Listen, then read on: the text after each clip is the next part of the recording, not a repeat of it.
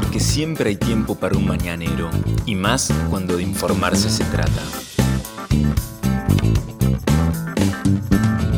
Las noticias más relevantes de la ciudad a primera hora de la mañana.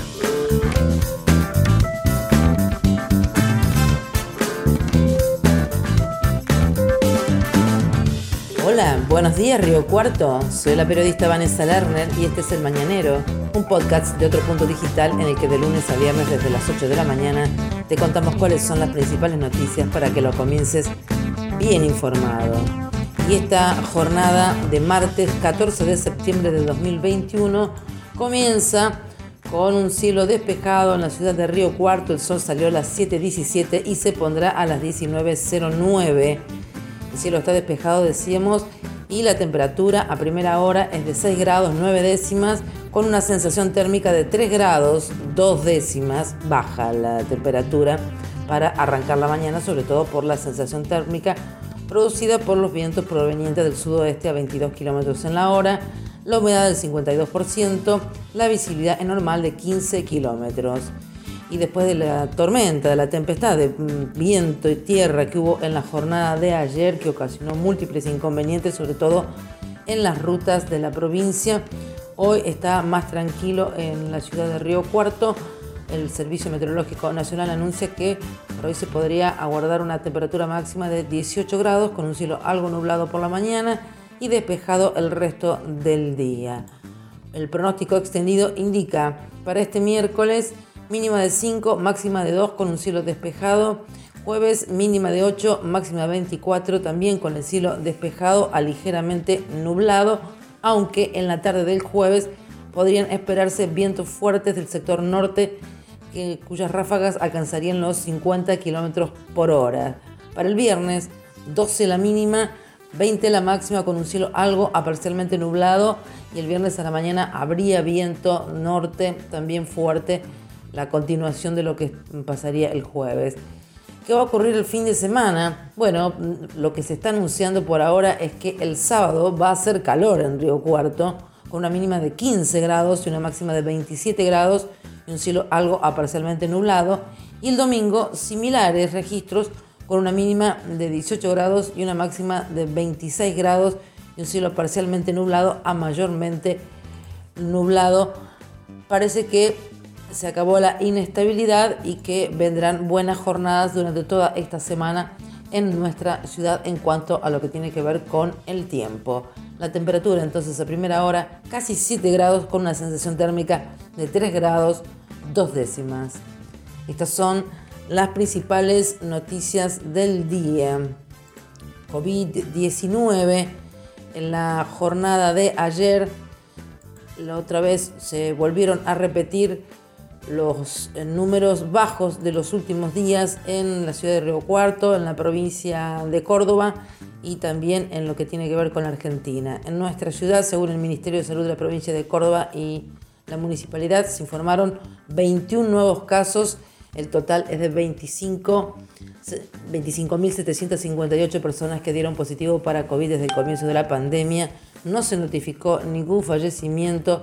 Las muertes totales 423 datos oficiales de la municipalidad y los casos activos confirmados 350.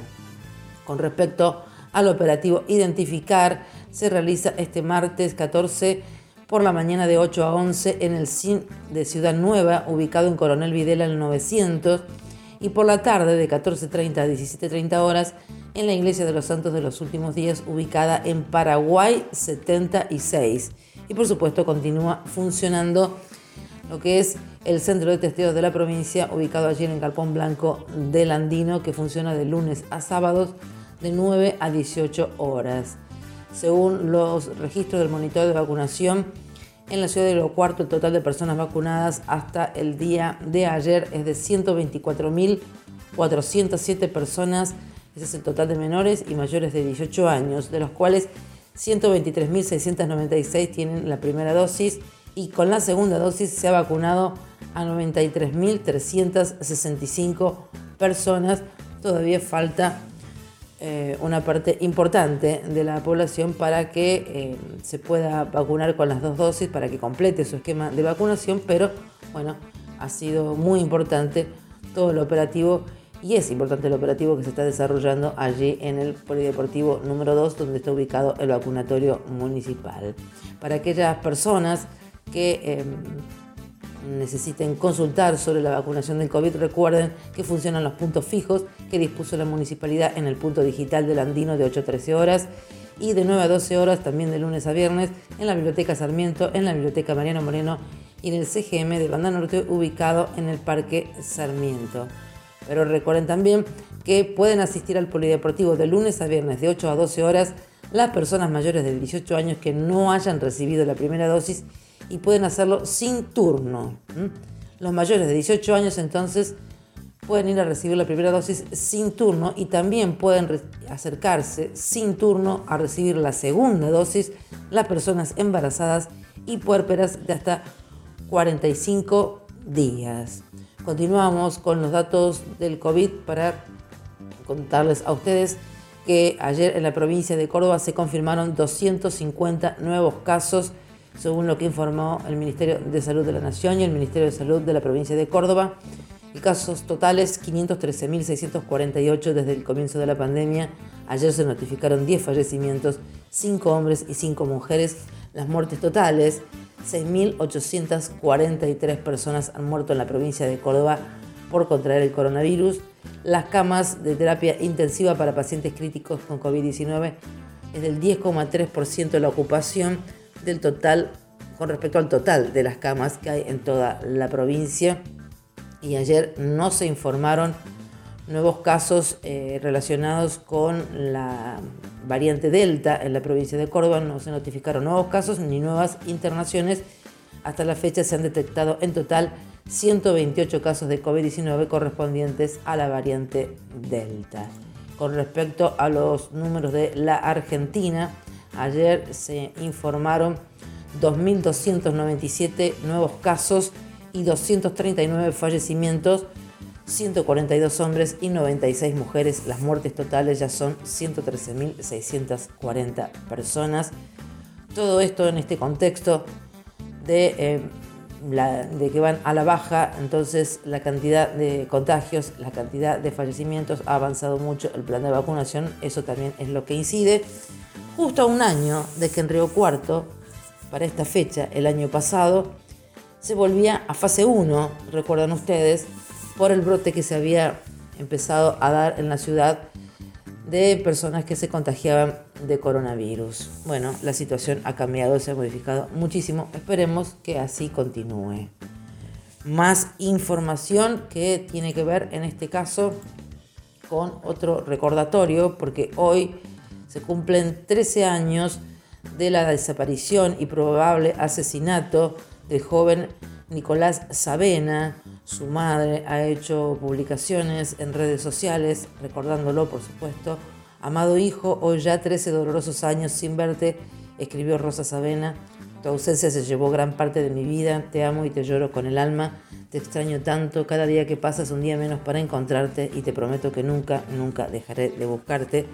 Recuerden que fueron condenados miembros de la familia Vargas Parra y están en prisión eh, la hija y el hijo de quien fuera eh, el responsable de la desaparición de Nicolás Sabena y que nunca se supo qué pasó con el joven y si en el caso de que haya sido asesinado, qué hicieron con su cuerpo. Más información que tiene que ver en este caso con un hecho también policial, porque quemaron tres máquinas viales de la empresa constructora Pedruesa el hecho ocurrió el domingo a la noche en Villa del Dique, donde esta desarrolladora realiza un emprendimiento inmobiliario. La policía investiga si fue intencional el incendio de tres máquinas viales de gran porte pertenecientes a la empresa constructora Pedruesa, que estaban estacionadas en el obrador del predio que tiene Pedruesa en Villa del Dique. Allí se lleva adelante un desarrollo inmobiliario. Trabajaron en el lugar los bomberos voluntarios de Villa del Dique junto a dos unidades de bomberos voluntarios de Villa Rumipal para poder controlar el siniestro, pero las maquinarias, propiedad del empresario de la construcción reocuartense Lino Pedruesa, registraron importantes daños con pérdidas estimadas en el orden de los 20 millones de pesos. Solo quedó chatarra, no sirven más, se lamentó Pedruesa en el programa radial Así son las cosas. Además, Pedrosa no descartó que se trate de un atentado, puesto que habría intereses encontrados sobre el destino del sector en el que estaban realizando tareas de limpieza para posteriormente emprender allí un desarrollo inmobiliario. Cambiamos para contarles a ustedes que eh, hubo un incendio anoche en una vivienda del macrocentro.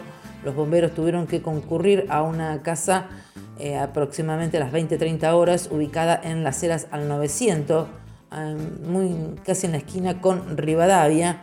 Una mujer que vive en esa casa avisó a la policía y de inmediato se llamó a los bomberos y también al Departamento de Unidades de Alto Riesgo, el DUAR de la policía. Se pudo controlar el incendio constatándose por suerte solo daños materiales, según informaron quienes estuvieron trabajando en el lugar. Todavía no habían sido establecidas las causas de este incendio. Y también vamos a completar este podcast contándole a ustedes que ya son definitivos los números de las elecciones que se llevaron adelante el domingo pasado, las primarias abiertas, simultáneas y obligatorias, donde los números eh, apuntaron sobre el gran triunfo que obtuvo Juntos por el Cambio en Río Cuarto, donde se llevaron el 49% de los votos y el PJ sacó el 28% de los votos. El PJ cordobés, por supuesto, ¿no? Hacemos por Córdoba. Los números que se conocieron eh, por distrito electoral. En Banda Norte, Juntos por el Cambio obtuvo el 46% de los votos, Hacemos por Córdoba el 32% y el Frente de Todos el 10,32%. En tanto que en Alberdi los números cambian porque Juntos por el Cambio obtuvo el 35,9% de los votos, Hacemos por Córdoba lo superó teniendo el 42,6% y el Frente de Todos el 10,2%. En el centro se estiraron los números porque fue arrollador el triunfo de Juntos por el Cambio, como habitualmente ocurre que el centro vota en el radicalismo. El 55,8% de los eh, electores del centro de la ciudad votaron a Juntos por el Cambio, el 24,8% a Hacemos por Córdoba y el 8,9% al Frente de Todos. Los totales, Juntos por Río Cuarto obtuvo el 50% de los votos en la ciudad, Hacemos por Córdoba el 29,8% y el Frente de Todos el 9,5%.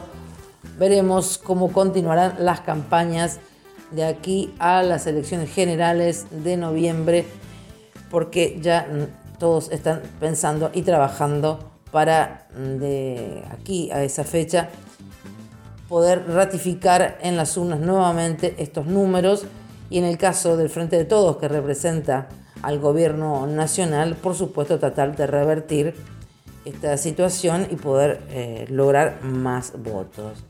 La última noticia tiene que ver con una conferencia de prensa que se va a desarrollar en la mañana de hoy y que tiene que ver con que es el sábado 20 de noviembre se va a realizar en el Parque Sarmiento un gran evento deportivo, cultural y gastronómico a total beneficio de la campaña Todos por Lolo, el pequeño que necesita de una medicación que es una de las más caras del mundo y que tiene que conseguirla antes de diciembre porque la tiene que tomar antes de que cumpla los dos años.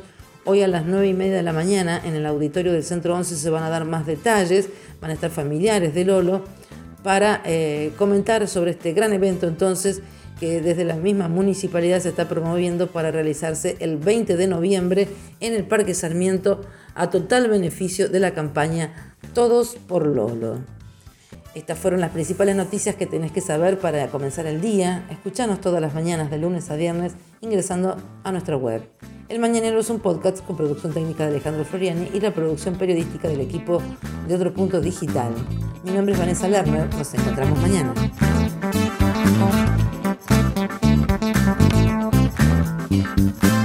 Esto fue El Mañanero, un podcast de Otro Punto con la producción periodística de Vanessa Lerner.